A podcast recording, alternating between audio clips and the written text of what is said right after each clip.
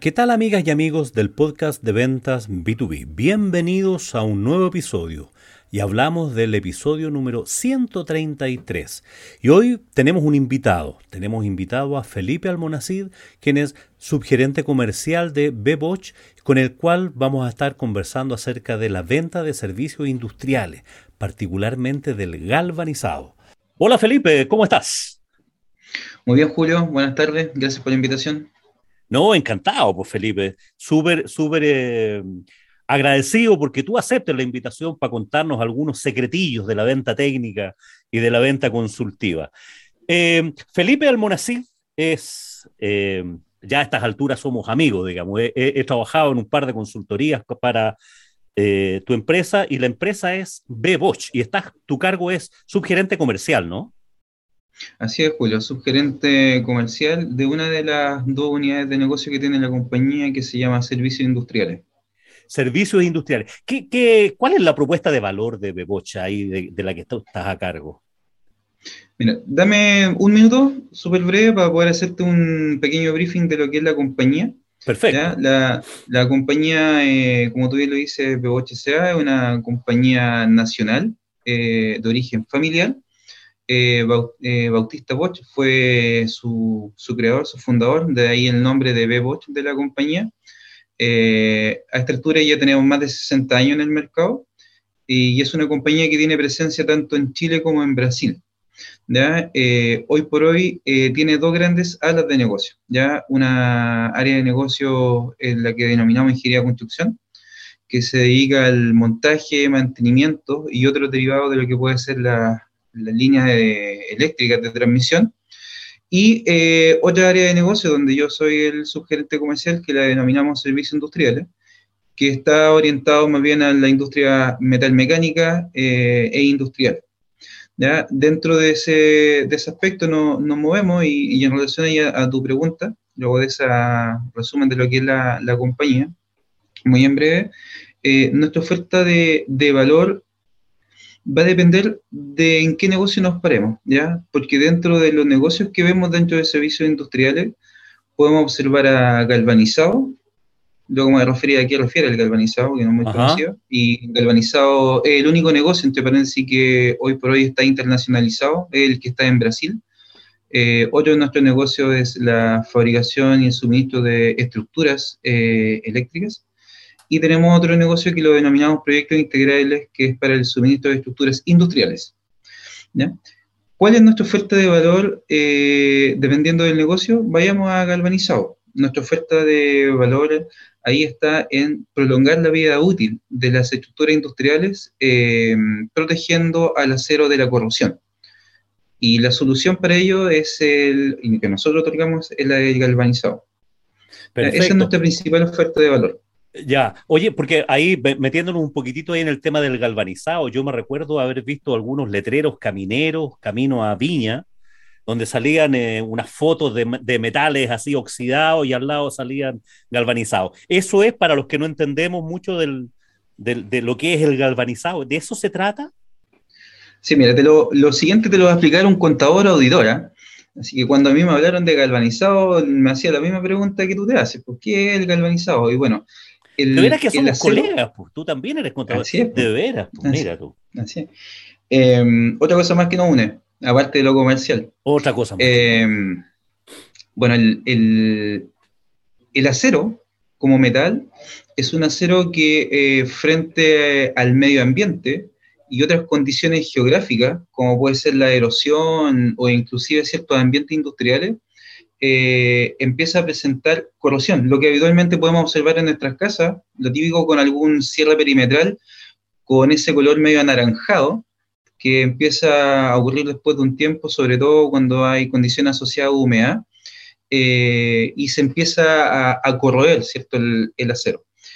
Una de las soluciones que existen para efectos de recubrir el acero es el galvanizado, así como también otra solución son las pinturas, que probablemente es la solución más común que todos conocemos al momento de querer proteger eh, una estructura de acero, no sea una protección metálica que tengamos en las casas o, o insisto, alguna protección o cierre perimetral.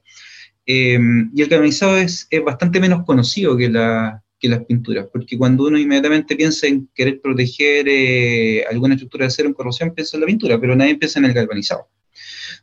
Y el galvanizado eh, tiene una larga historia eh, y viene, su origen está, está en Italia. ¿ya? Tiene bastante, bastante años y dentro de las características que tiene, solo un pequeño tecnicismo, e insisto que esto lo va a explicar un contador auditor, es que el galvanizado es una solución de recubrimiento eh, metalúrgico. ¿ya? ¿Qué, quiere decir, quiere decir esto?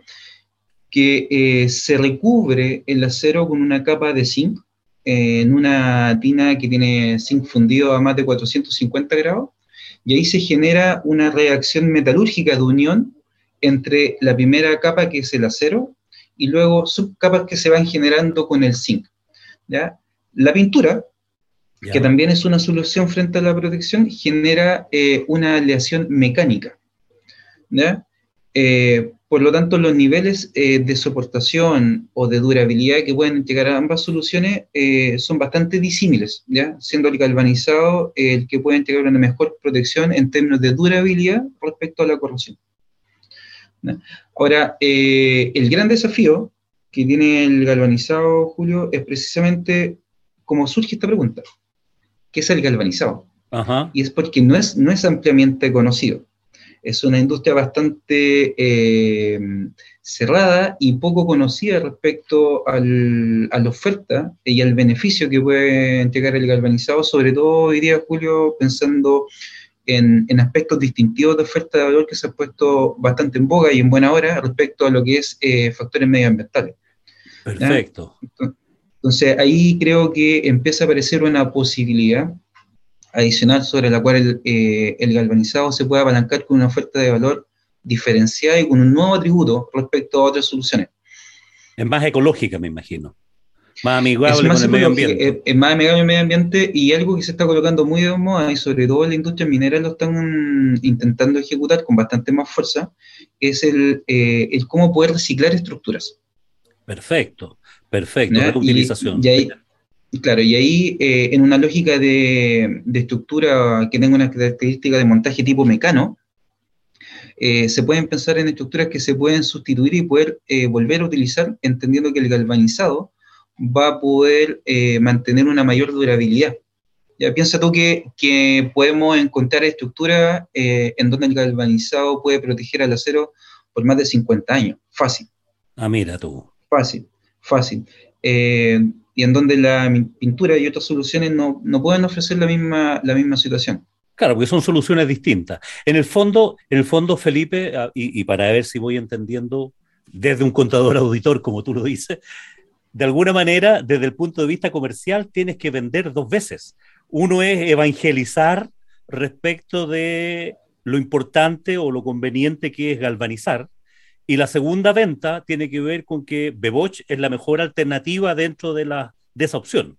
En el fondo, es que he venido hablando en mis últimos cursos y en mis últimos podcasts esta cosa de vender dos veces, digamos. Una para evangelizar y otra para respecto de la industria. Y otra es destacar las ventajas competitivas, de, en este caso de Beboch, respecto a sus competidores en el galvanizado. Es, exactamente, y si, y si me dejas ser atrevido, inclusive uno podría pensar en tres veces.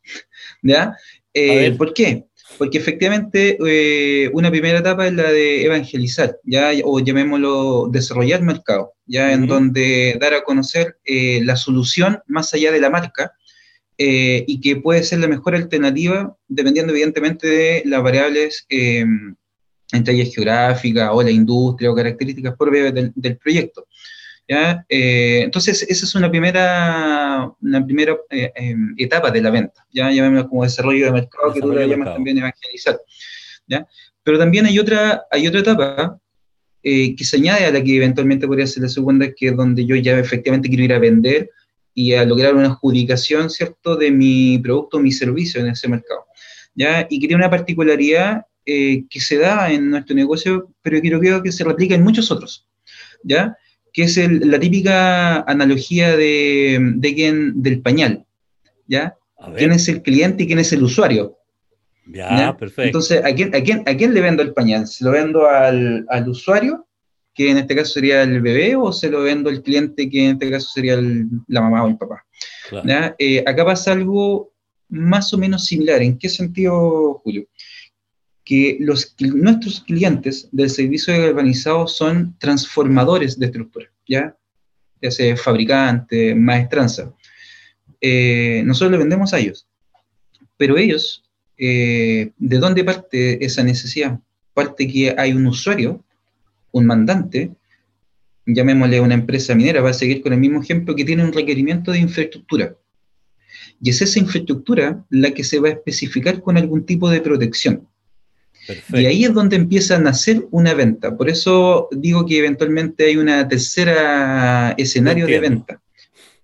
Y, frente a ese mandante, Julio, em, empiezan a aparecer eh, o a rondar ciertos satélites, ¿ya? Que son influenciadores de esa, de esa venta. ¿Y quiénes son? Arquitectos, oficinas de ingeniería, ¿cierto? que eh, en algunas veces son contratados por los mismos mandantes, ¿cierto? Que requieren una infraestructura para poder hacer el diseño y finalmente eh, definir una especificación. Entonces, si estos actores, tanto el mandante y estos eh, agentes influenciadores, no tienen el conocimiento, primero de la solución y luego de la marca, se hace bastante cuesta arriba el poder gestar la venta posterior lo entiendo, lo entiendo. O sea, la definición del requerimiento, por decirlo así, requiere también una asesoría técnica por parte de ustedes de, evangelizarlos a ellos también, digamos. O sea, en, ese proceso. Y evangelizarlo tanto desde el punto de vista de que usen este, mm, esta solución para, para sus clientes y que después cuando la usan tiene, en, el fondo tienes que evangelizarlo respecto a que usen el galvanizado, estos, estos mandantes y estos satélites y estos influenciadores, y que después también cuando llegue el momento de elegirlos los consideren a ustedes para, para la cotización de la propuesta final, digamos. O sea, tienes varios clientes pues, y subclientes. Hay varios, eh, eh, exacto, hay varios clientes que, que primero que todo, lograr eh, identificar los quiénes son, quiénes son estos, quiénes son estos actores. Y se tiende, y esto es una hipótesis mía, Julio, ¿eh? Em, creo que alguna vez la, hemos compartido en alguna conversación y un café. Eh, esta industria y en general, eh, en este tipo de, negocios se le tiende a denominar que son B2B. Em, pero creo, a mi juicio, y aquí es donde viene la hipótesis, que eso es, es el gran titular. Pero en la práctica, lo que sucede es que tiene una característica de B2C porque finalmente con quien tú estás interactuando son, no es con una empresa, es con distintas personas y las percepciones que puedan tener esas personas de tu servicio y de tu solución. Entonces, al final del día, claro, no tiene esa lógica del retail en cuanto a la masividad, pero tiene esa lógica del, del B2C de poder segmentar no tan solo a la industria, no tan solo a la empresa, sino incluso también tenés que segmentar las características del personaje al cual estás abordando. Y en función de eso, cómo lo vas a abordar y qué alternativas y qué atributos vas a colocar sobre la mesa. Entonces, em, al menos en lo, que, en lo que a mí refiere y lo que me ha tocado trabajar en esto ya casi cuatro años en esta, en esta área comercial, es que tiene esa, esa característica ¿ya? y que lo logra también bastante dinámico. Claro, no, sin duda. Ahora, en estricto rigor, en estricto rigor, todos los negocios B2B pasan en algún momento que son B2C. En, definitiva, en que las personas que trabajan para una empresa, o sea, finalmente la factura es de Beboch a una empresa. O sea, es de un root de empresa a un root de una empresa cliente. Y eso no quiere decir que las empresas le compren a las empresas, sino que son personas que están comprando a la persona. O sea, detrás de cada negocio B2B hay personas y, totalmente de acuerdo. Y justamente ahí, a ese punto quería, quería referirme por, por, algún instante, es que un negocio que parece como tan técnico, ¿no es cierto? Con eh, tinas de, tú me hablaste de tinas de alta temperatura, yo estaba en la fábrica de usted y, hay un montón de, de, procesos productivos bastante complejos, bastante ingenieriles. Eh, ¿Cómo lo llevamos a, desde el punto de vista comercial a, hacer una propuesta de valor que sea atractiva sin pasar por todo ese tecnicismo que está detrás, digamos, de, tu cliente? ¿Cómo, cómo, cómo traducen en, el vocabulario del cliente, del mandante o del usuario final eh, o de estos satélites esto en un lenguaje que sea más aterrizado por, seres humanos? Lo, buena, sí, pues súper buena, super buena pregunta. Eh, y creo que ahí lo relevante, Julio, eh, y, y, un foco que cada vez más nosotros lo estamos intentando perfeccionar, es ser capaces de tener una muy buena segmentación. ¿ya? Y esa muy buena segmentación eh, tiene que ver con lo que hablábamos hace unos instantes, tener súper claro, identificar las características de eh, las empresas y las personas a las cuales estás abordando. ¿ya? Y dependiendo de eso, eh, va a ser la tecla que tú tengas que accionar respecto a los mayores o menos tecnicismos o eh, en qué etapa de la conversación tienes que partir respecto a lo que puede ser tu, tu solución. Entonces, nos tocaba en algunos casos que afortunadamente conocen bastante bien de lo que es el galvanizado, por lo tanto hay partes con varios capítulos avanzados respecto a lo que puede ser una conversación y donde te instalas, ¿cierto?, con tu ofrecimiento de, de servicio o producto. ¿ya? Pero existen en, en otros casos eh, que tienes que partir bastante atrás eh, y, y, ahí creo que colocarse en los zapatos de quien estás intentando eh, conquistar con esta oferta de valor es un muy buen ejercicio. ¿Ya? Eh, y cada vez cuestionártelo, ¿ya? en el sentido de que no, no, dar, no las cosas por obvias. ¿ya? Entonces puedes caer en esa obviedad de que todo el mundo puede entender lo que tú estás diciendo, pero puede que te encuentres enfrente otro contador auditor claro. que en su vida ha sabido de aceros y solo ha visto balances y estados de resultados y de un minuto a otro pasó a ver un área comercial u operativa y se enfrenta a un plano donde primero tiene que hacer lecturas y luego tiene que saber conocer cuál es una mejor solución para la corrupción de su proyecto. Entonces, creo que eh, una de las cosas que nosotros nos ha funcionado bastante bien es poder ir perfeccionando lo que es la segmentación. Ya la segmentación respecto al comportamiento, la segmentación respecto a industria, la segmentación respecto a los tipos de proyectos que se abordan, eh, y eso te va dando bastante más información e input de cómo tú abordas esa conversación y relación comercial. Claro, en, el estricto rigor son varios buyer personas, son, son varias personas de distintas características, de distintas formaciones que, que, interactúan. Y no hacer como, como en, el libro, ¿no es cierto?, esto de los vendedores perros, estos chihuahuas, que son súper buenos técnicamente, son súper sofisticados técnicamente, pero no escuchan mucho a los otros, digamos. Entonces tienes que sacarte ese... ese muy, muy, buen punto. Claro. Muy buen punto, porque, porque de nuevo, eh, en la lógica de la segmentación, tú dentro de tu equipo comercial tienes eh, distintas características dentro de tus vendedores. Ya tienes eh, aquel vendedor que va a ser muy bueno en ir a cerrar un negocio y vas a tener ese otro vendedor que es muy bueno en esa escucha. Entonces, si tú no tienes bien segmentado o una aproximación de la segmentación de quién vas a abordar, puede ser una catástrofe eh, en la definición de que tú estimes cuál de los dos vendedores envías a esa reunión.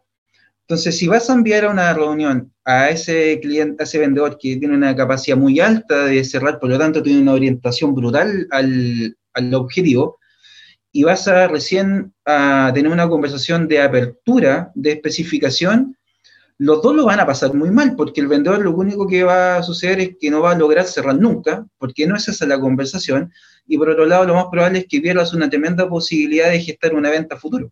Claro que sí. No, y, se pierde una oportunidad. De repente estas oportunidades son como la bala de plata. O sea, es la oportunidad y si la perdiste, la perdiste nomás. Entonces, tiene, tiene, tiene, en esa segmentación tú también tienes que segmentar a tu equipo comercial. ¿A cuál, a cuál le empareja mejor con ese potencial cliente?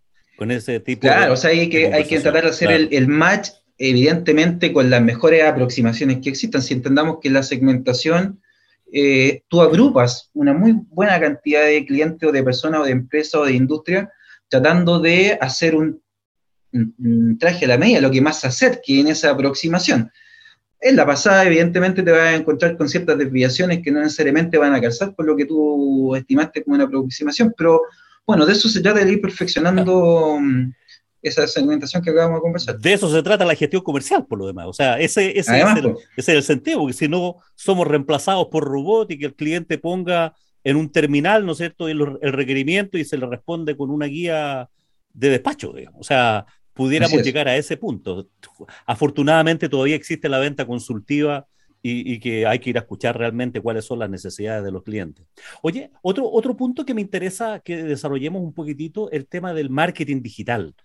A mí me ha llamado la atención, fíjate, yo soy seguidor de, del sitio de, de, la página de Beboch en, en, LinkedIn y, y, me llama la atención dos cosas, digamos. Uno, la cantidad de seguidores que, que tienen, me, me, me, me, llama la atención porque no es una, o sea, ¿a quién sigues tú en una empresa de galvanizado, digamos? O sea, eso, eso, eso me llama la atención, digamos, porque no es, o sea, que no, no, es la misma cantidad de seguidores que pudiera tener, no sé, una página de Google o de Amazon, por, por, decir alguna cosa un poquitito más amplia.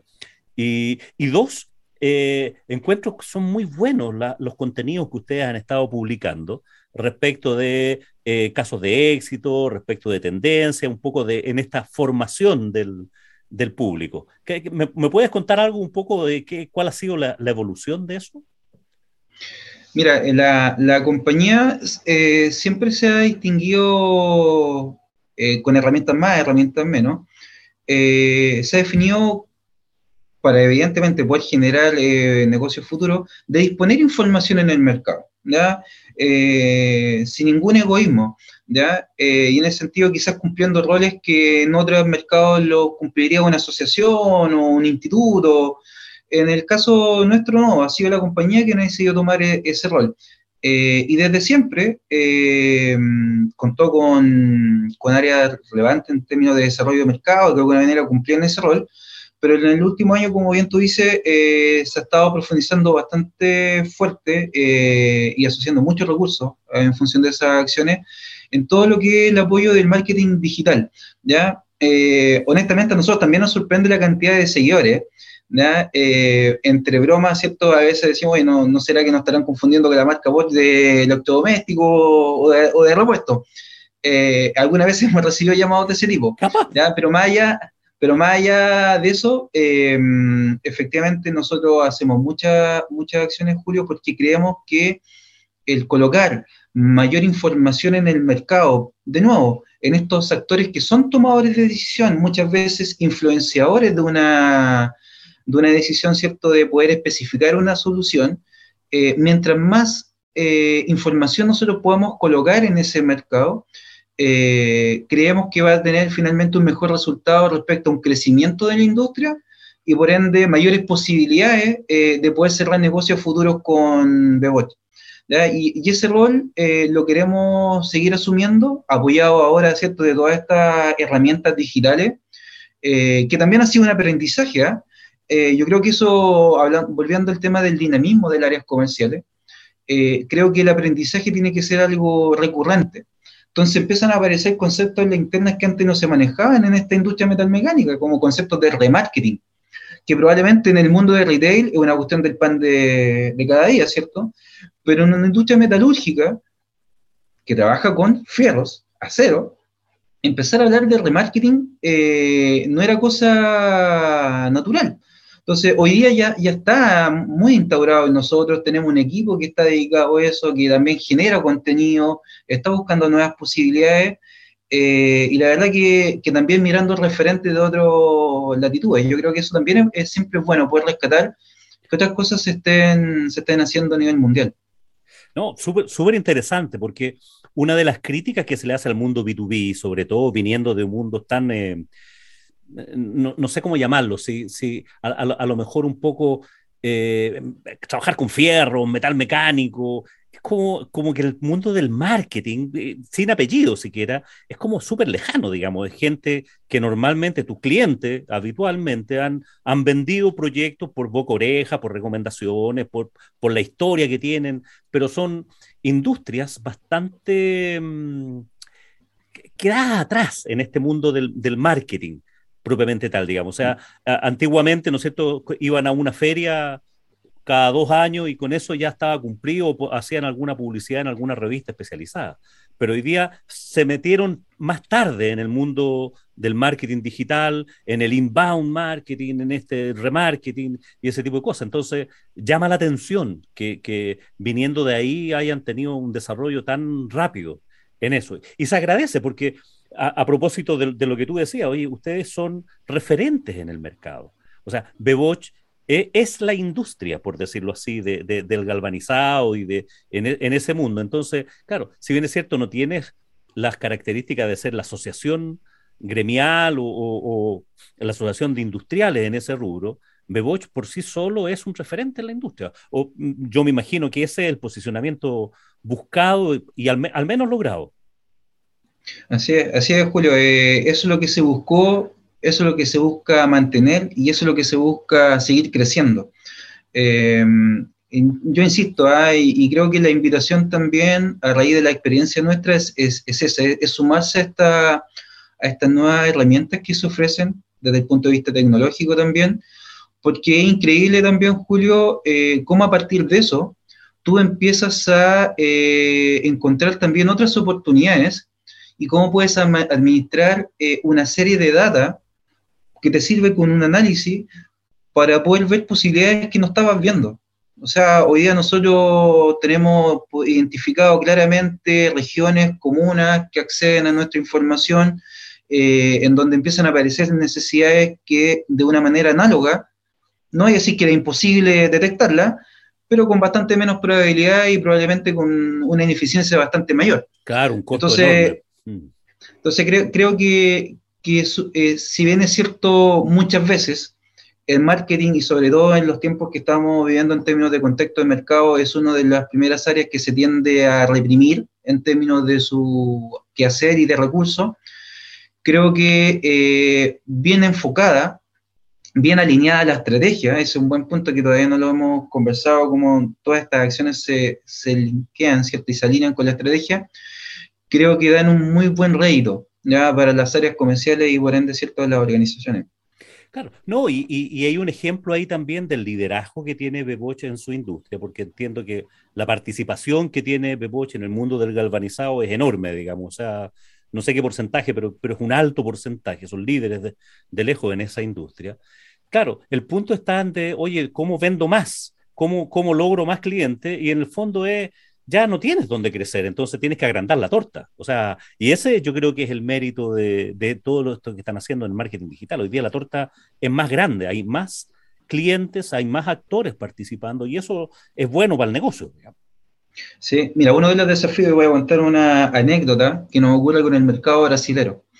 ¿ya? Eh, uno de los desafíos que estamos observando es que todos estos tomadores de decisión y influenciadores eh, está existiendo cierto cambio generacional ya el, ingeniero que venía de Huachipato, de SQM o de Coelco, en algunos casos ya se está retirando, está entrando gente nueva, en Brasil nos pasa algo similar.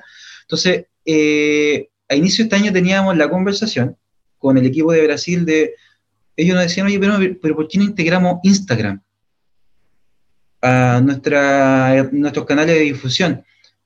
Y el interna generaba cierto ruido, o sea, ¿qué vamos a hacer nosotros en Instagram? Eh, y, bueno, indagando, entendiendo más cómo se movía ese mundo, particularmente en el mercado de Brasil, nos dimos cuenta que muchos nuevos tomadores de decisión, eh, estamos hablando ya de un rango etario entre los 30 y 40 años, se mueven mucho en el mundo de Instagram, en donde no necesariamente se gesta una venta, pero sí vas posicionando una marca. Y fue así como finalmente eh, empezamos a trabajar ese canal eh, como un canal de difusión adicional, que hace dos años hubiese sido impensado. Pero hoy ya no abrimos a esa alternativa. Y espérate que pasado mañana te van a decir que se metan a TikTok, que, que la está rompiendo. O sea, he escuchado, me, me he transformado en un asiduo escuchador de podcast, y en Europa, ponte tú, hay un montón de empresas industriales y eso, y están usando TikTok. Y ha sido una tremenda sorpresa, porque, claro, uno pensaba que era, oye, para mostrar baile de niños prácticamente, pero claramente ha ido aumentando ese segmento y bueno, y los tomadores de decisiones. En, definitiva, hay que ir donde están los tomadores de decisión.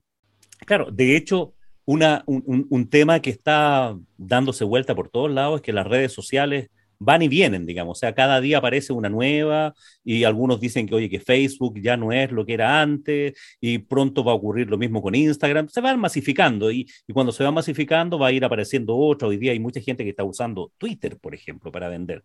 Entonces, es un tema que hay que estar súper en sintonía. Y ahí mi, mi, recomendación, y no para ustedes, sino que para todos los que nos están escuchando, es que la estrategia del email marketing, de, de tener tú el control de las bases, de tus bases de datos, de los correos, en el largo plazo es mucho más eficiente que cualquier red social, porque en las redes sociales tú no manejas los algoritmos y de repente mm. cualquier día te cambian los algoritmos, te cambian y, perdiste todo, digamos. O sea, hay que estar, hay, y, está bien, digamos, pero siempre, siempre, siempre tener una bajada de tú tener los datos de tus clientes, los, esa, es la columna vertebral, totalmente, totalmente de acuerdo contigo. O sea, no, puede ser la estrategia en sí mismo estar en, estar en TikTok o estar en Instagram. Esa no, puede ser la estrategia en sí mismo, creo que son, son medios. Y tu columna vertebral tiene que ser el controlar esos datos porque en esencia es tu activo. Eh, tal cual, tal cual. Y llevarlos desde las redes sociales a tu sitio web y ahí está tu call to action, digamos, tu llamado a la acción, tu, tu cierre de negocio, tu contacto y ahí es donde se inicia la venta. Estamos totalmente de acuerdo y, alineados con eso. Oye, super, ¿qué, qué, qué, qué expectativas tiene Beboch? Porque hoy día uno podría decir, oye, son líderes del mercado, han crecido, se han desarrollado. ¿Cómo, cómo estás viendo el futuro, tanto del galvanizado como de la industria, en un mundo con tanta incertidumbre y probablemente con, próximos años en recesión en Latinoamérica, en Chile y en Brasil al menos. Sí, mira, mira, más allá de lo, de lo que puede hacer el, sesgo de lo que nos puede llevar el contexto actual, eh, creo que la compañía, y no tan solo el organizado, todos los servicios tienen una, una posibilidad de crecimiento importante ya importante en Chile y importante en, la región, ya Latinoamérica. Eh, parte de lo que queremos hacer también es, eh, observar otros mercados. Eh, creo que eso es, siempre es parte importante de toda organización ver qué puede estar sucediendo como una posibilidad de, como una posibilidad de negocio. en particular en, en Chile, ¿cierto? Estamos explorando cosas nuevas para, para, lo que pueden ser alguna industria. Tú dijiste que no, no, había seguido con alguna de nuestras publicaciones, Julio. Eh, imagínate que ahora eh, se están eh, promoviendo el lavado de líneas de transmisión con helicóptero. cosa impensada hace tres, cuatro años atrás. Entonces, mm, que genera un tremendo valor, ¿ya? porque imagínate acceder a terrenos, a cerros, que de manera pedestre eh, es prácticamente imposible. Claro que sí. Eh, y el daño que genera la polución, la acumulación de polvo salino en, la estructura y sobre todo en el cableado eléctrico, para el que no sepa, y de nuevo esto lo explica un contador auditor, las acumulaciones de polvo y sale en, en las líneas de tendido eléctrico eh, disminuye el poder de transmisión. Por lo tanto, eso con cierta regularidad tiene que tener un proceso de limpieza. Entonces, si no se accedía de forma pedestre, eh, y cuando digo pedestre, llamémoslo terrestre, eh, no había alternativa. Y hoy día se está ofreciendo una alternativa distinta donde ya se están haciendo experiencias con actores relevantes en la, industria, eh, con el lavado de, estas líneas, como digo, con, con helicóptero. Otras cosas que se están incorporando a nuestro pool de servicios es hacer una inspección incorporando la tecnología de drones hacer inspección de nuevo de, estructuras industriales, estructuras eléctricas, para tener un mejor acceso y con toda la tecnología que yo surgiendo de acceso y también de monitoreo a través de sensores, eh, nos da bastante más posibilidades, eh, ya estando en esas industrias, como poder ofrecer este servicio diferenciado. Entonces, creo que hay, hay, varias, hay varios desafíos. Evidentemente también hay negocios que dependen de la capacidad de crecimiento que tengan los países. Eh, y el desarrollo de algunos negocios, vemos con, con muy buenos ojos lo que puede hacer el eventual desarrollo del hidrógeno verde en el país. Eso debiera ser un generador de infraestructura y de trabajo para distintas regiones del país, sobre todo en, en, el, en el, sur. Eh, también debería, debería haber una mayor necesidad de prolongar la vida útil de las distintas infraestructuras con lo que hablábamos al principio, ¿cierto? Con esta mirada más más eh, amigable medioambientalmente, ¿cierto? Donde pueda existir la capacidad de reciclar la estructura. En otras latitudes, en Europa, Julio, eh, se está haciendo la experiencia de crear una especie de eh, carnet de construcción de cualquier edificación, en donde se haga la identificación de todos los productos que fueron utilizados y la vida útil que va a otorgar cada uno de ellos a ese edificio. Entonces, eso le va a dar una calificación de categoría a la construcción y eventualmente el aprobar o desaprobar la construcción de algún proyecto. Entonces, todas las conversaciones van, van hacia allá. Entonces, creemos que como compañía y como servicio particular organizado tenemos eh, una buena posición al respecto de lo que puede hacer esa perspectiva de, de desarrollo de proyectos. Fantástico, o sea, ampliando la oferta, adaptando la propuesta de valor a, la, a los nuevos tiempos. Me parece súper bien, agregándole tecnología, agregándole nuevos servicios, metiéndose más allá del galvanizado propiamente tal, sino que agregándole valor a la, a la, relación de la, de la, construcción y la vía útil, y saliéndose no tan solo estar en el CAPEX, en los proyectos de inversión, sino que también meterse en, en, en el OPEX de la, de, la, de la mantención, del cuidado, etcétera, etcétera. Ese, es un buen punto, y, y solo, solo referirme eh, y, no, y, no, extenderme más de la cuenta lo que tú acabas de decir, la distinción entre el CAPEX y el OPEX. Cuando hablábamos en esto del, del acto de vender y de una, dos o tres veces inclusive de vender, es súper importante identificar al tomador de decisión. ¿ya? Y el tomador de decisión muchas veces eh, son dos. El que influye en la evaluación del CAPEX, pero el que influye en la evaluación del CAPEX no necesariamente está en su cabeza lo que pueda suceder con el OPEX. Claro que sí. Por lo tanto, su, su preocupación de quien está evaluando un proyecto en base al CAPEX es en minimizar la inversión inicial. Entonces los incentivos que tiene ahí son muy distintos al personaje que va a tomar la decisión de la operación. Entonces, eh, ¿a quién abordas? Y volvemos de nuevo a esta segmentación y a identificar Ajá. quién es parte de esa compañía y cómo interactúan en esa decisión. Es súper relevante porque si tú le vas a ir a ofrecer tu batería de atributos al tipo que está evaluando el CAPEX, existe un riesgo muy alto de que puede que no tome en consideración tu oferta porque claro, sus su consideraciones están puestas en otro lado, no necesariamente lo que sea la durabilidad, en el caso nuestro, que, que lo que estamos ofreciendo, eh, y lo que vaya a ser la continuidad de una operación. Claro que sí. Oye, y requiere además que tu equipo comercial, tus vendedores, entiendan eso, digamos, o sea, sean capaces de transmitir estos conceptos que estamos hablando de CAPEX, de OPEX, de, y de quiénes son los clientes y, y dónde se puede aumentar la propuesta de valor, más allá de, del, eh, oye, ¿cuánto sale el, el, galvanizado por kilo, digamos, por tonelada? No sé, sí. cómo, no sé cómo lo miden, digamos. O sea, cambiar el lenguaje, o, o no sé si ya lo han cambiado, pero, pero y, eh, meterse un poquitito más en el negocio de los clientes, más allá de, del tema de precio, de, del, del, valor de la tonelada de galvanizado. Sí, sí eh, no te voy a decir que no tenemos quiebres, porque los tenemos. en cuanto a las capacidades que pueden tener nuestros distintos equipos comerciales, pero algo que tenemos instaurado y que intentamos forzarlo siempre es tener esa capacidad de escucha. ¿ya? O sea, escucha nueve eh, y habla uno. Claro. O sea, colocándonos bien, bien en extremo, porque en esa, en esa capacidad de escuchar vas a ir detectando dónde están esas necesidades o esos dolores, como ahora lo denominamos con, como mayor moda, ¿cierto?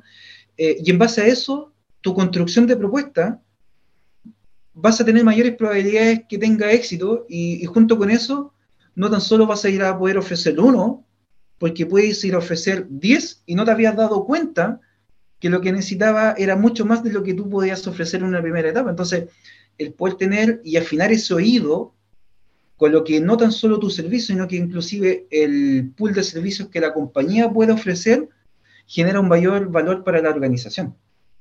Claro que sí. Oye, Felipe, y, yendo más un poco a lo, a lo personal, al, Felipe, más, más allá del, del subgerente de Beboch, ¿cómo es esto de, de, que un contador auditor, somos colegas, esté tan metido en el tema comercial? ¿Cómo, cómo te ha resultado? ¿Cuántos paradigmas has tenido que romper ahí contigo mismo y con las empresas y cómo el resto te ve. ¿Cómo, cómo, ha sido ese tránsito? Pues estamos más atrás. Pues. Eh, nunca tuve claro que iba a estudiar eh, contador auditor. ¿Ya? Entonces yo llego a, a, estudiar contador auditor en la Universidad de Talca, en Talca, a raíz de que era la carrera que un par de familiares habían estudiado, por lo tanto era lo que más oreja había, había tenido.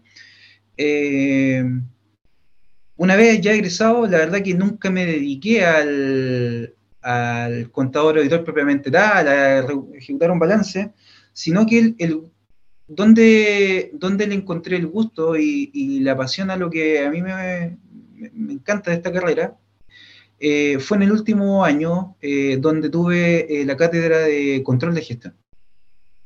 Y en el control de gestión, que fue, dicho sea de paso, fue donde posteriormente dediqué buena parte de mi carrera,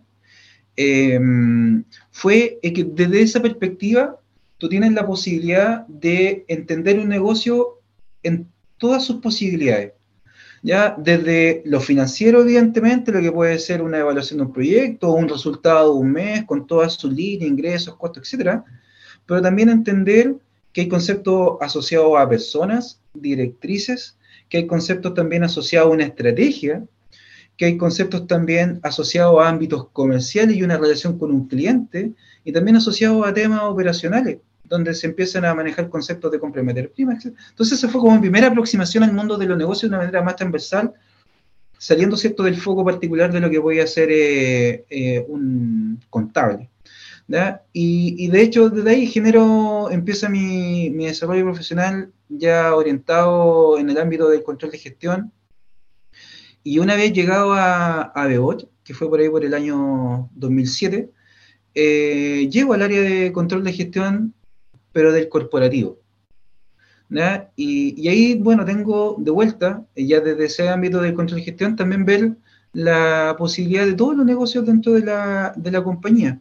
Entonces, en buena hora, eh, tuve la, posibilidad y la fortuna, ¿cierto?, de vincularme con áreas operacionales, saber qué estaba avanzando con, con su nivel de eficiencia, con su tasa de ocupación de las plantas, qué estaba pasando en el ámbito comercial, cuáles definiciones de precios, me vinculaba de esa perspectiva en el ámbito del análisis, también inclusive en el desarrollo de sistemas de evaluación de gestión con el equipo de la gerencia de, personas y organización. Eh, y ya hace un poco más de cinco años se da la posibilidad de que queda la vacante en el, en el área comercial y bueno, está la inquietud de hacer cosas distintas. Bueno, ¿y por qué no? Eh, y de ahí, ¿cierto? Eh, hasta ahora, eh, vinculado, ¿cierto?, al ámbito comercial, no tan solo como en el negocio carbonizado, sino que también con, con otros negocios y otras latitudes. Así que ha sido súper súper interesante. Honestamente, no me reconozco como el vendedor clásico. mis características van, van, van, por otro lado. Creo que ninguna es mejor que la otra. ¿ya? Pero el, creo que el, background de tener una mirada del negocio como amplitud me ayudó bastante a poder cubrir esos otros faltantes, a mi juicio, que es lo que tiene un vendedor más clásico, ¿ya? que es enganche más comercial, del dinamismo, de la llegada, pero el tener una mirada, insisto, desde el negocio, eh, a mí me ayudó, me ayudó bastante. Claro, y, no, sí. no, y, por último, Julio, algo, algo que puede sonar cliché, ¿ya?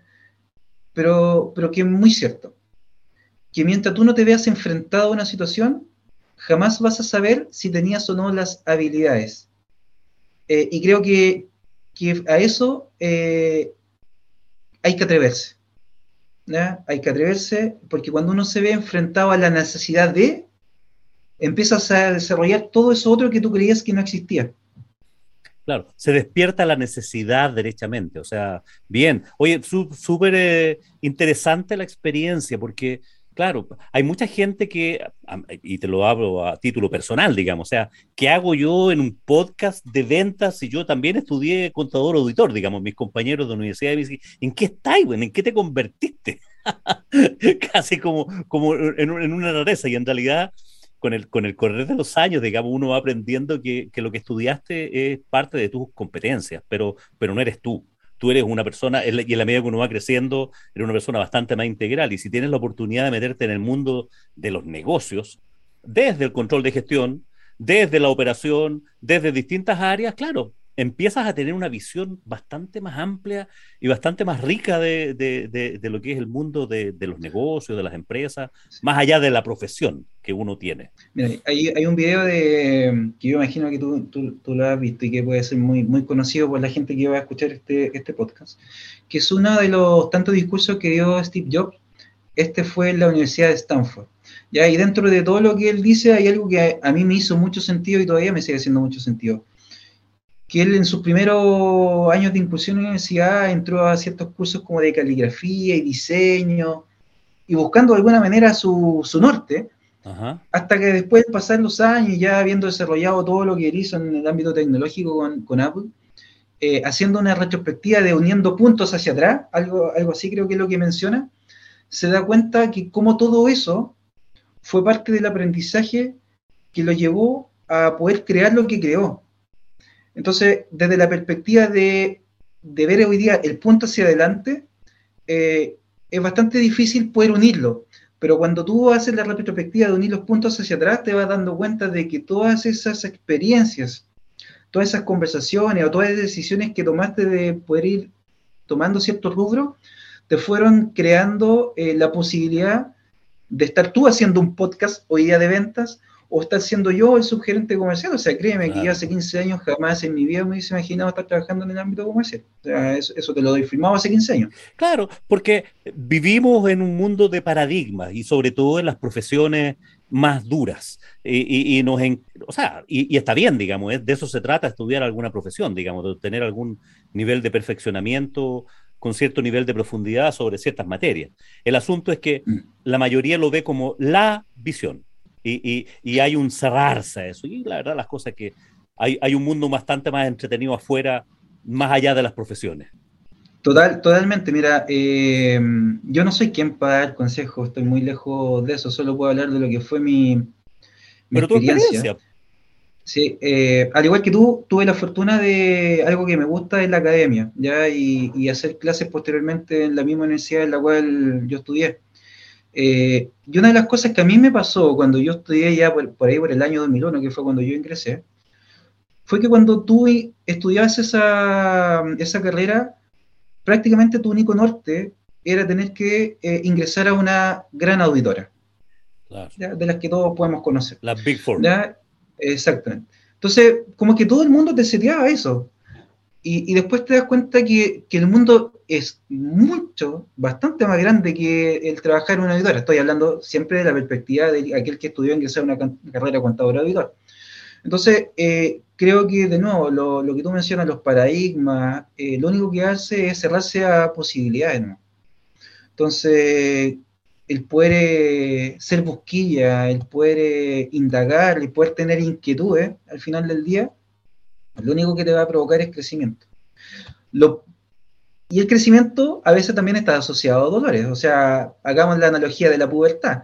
Sí, claro. Cuando se está en crecimiento, están los clásicos dolores, ¿cierto? De huesos, porque no sé, está en el estiramiento, lo que sea.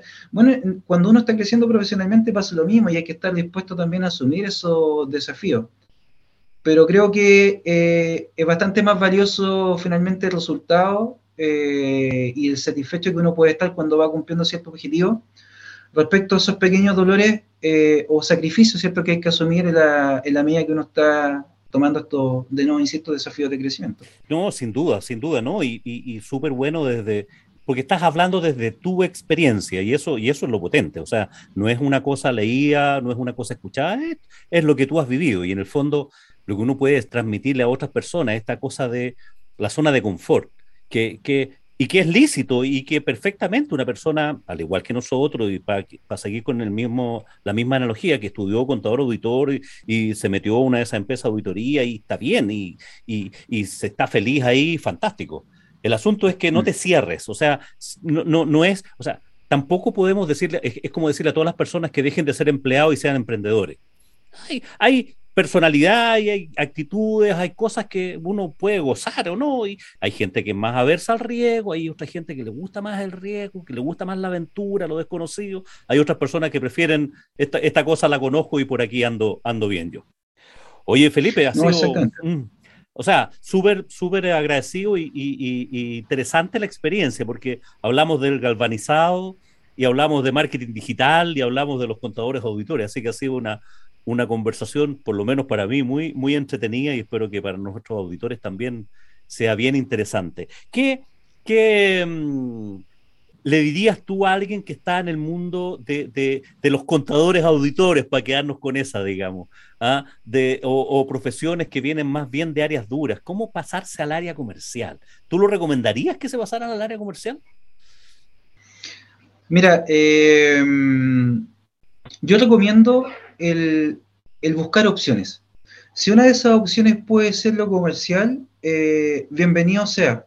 Eh, ahora, independiente del área a la cual tú decías saltar o cambiarte o profundizar, creo que eh, es sine qua non no quedarse con, eh, con lo que uno estudió de manera original. ¿ya? Creo que siempre hay que estar buscando actualizarse, buscar conocimiento con las distintas opciones que hoy existen, ya desde la academia, desde asistir a cursos, desde lecturas que pueden estar disponibles online. Yo creo que eh, independiente del salto que tú quieras dar eh, respecto al área que te, queda, te quieras mover, ¿cierto? A la cual te decían mantener, es una obligación, y lo coloco con esos títulos, es una obligación estar constantemente buscando nuevas herramientas, nuevos conocimientos, nuevas experiencias de lo que se puede estar desarrollando en la área de la que tú y los oyentes de este podcast, eh, Julio, eh, se quieren desarrollar y quieren ir a buscar. O sea, con la vorágine de lo que se mueve hoy día en las distintas industrias, inclusive la metalmecánica, eh, eso no, no, se puede quedar atrás, eh, es una obligación. Perfecto, perfecto, muy buen punto, Felipe, agradecido. Oye, bueno, Felipe, estamos ya, llevamos más, bastante más tiempo del que te había prometido que, íbamos a, a, usar, ha sido bastante más entretenido, espero que para nuestros auditores también y hay un punto mucho de aprendizaje. ¿Dónde te encontramos, Felipe? ¿O, a ti o a Beboch? Oye, primero que todo, déjame también agradecerte eh, la posibilidad de poder compartir mi, mi experiencia. Eh, nosotros nos conocemos ya hace un, par, de, un par de años eh, y hemos logrado interactuar y encontrar ciertos aspectos comunes de respecto a la visión que debemos tener desde el mundo comercial. Así que desde ese aspecto agradecerte, Julio, también te felicito por la iniciativa de compartir, que está muy alineado a lo que hablábamos de la lógica que tiene Bebot, de compartir contenido que sea útil para, para el mercado, para tus oyentes, para, para, tu, para tu audiencia. Eh, ¿Dónde nos pueden seguir? Nos pueden encontrar en www.beboch.cl, también nos pueden encontrar en LinkedIn, ¿ya? Eh, eh, mi mail personal es eh. Si es que alguno de los oyentes estuviese interesado, ningún problema en querer contestar alguna inquietud. Y también me pueden encontrar en el LinkedIn como Felipe Almonacid.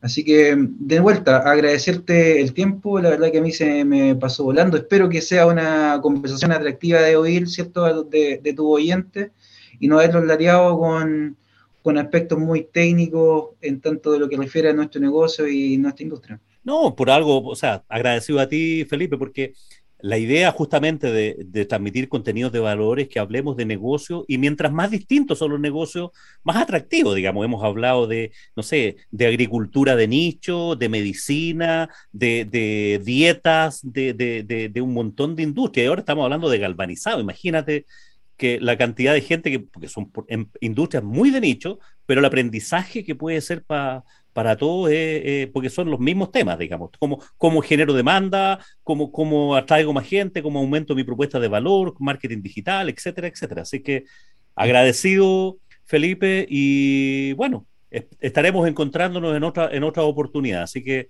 encantado, porque estés muy bien, Felipe. Muchas gracias. ¿eh? Chao, Julio. Audio Jungle.